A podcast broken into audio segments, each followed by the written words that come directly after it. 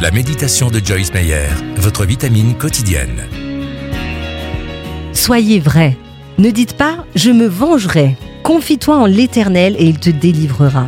Proverbe 20, verset 22.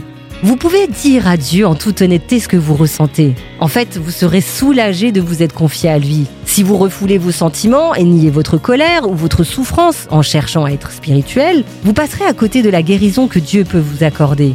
Soyez vrai avec Dieu. Ne passez pas la journée à ressasser votre rancune. Admettez ce qui se passe en vous et parlez-en à Dieu.